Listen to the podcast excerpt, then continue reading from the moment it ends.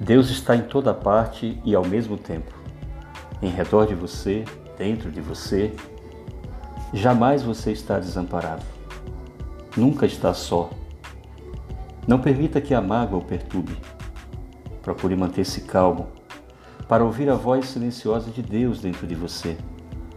Assim, poderá superar todas as dificuldades que aparecerem em seu caminho e há de descobrir a verdade que existe em todas as coisas e pessoas.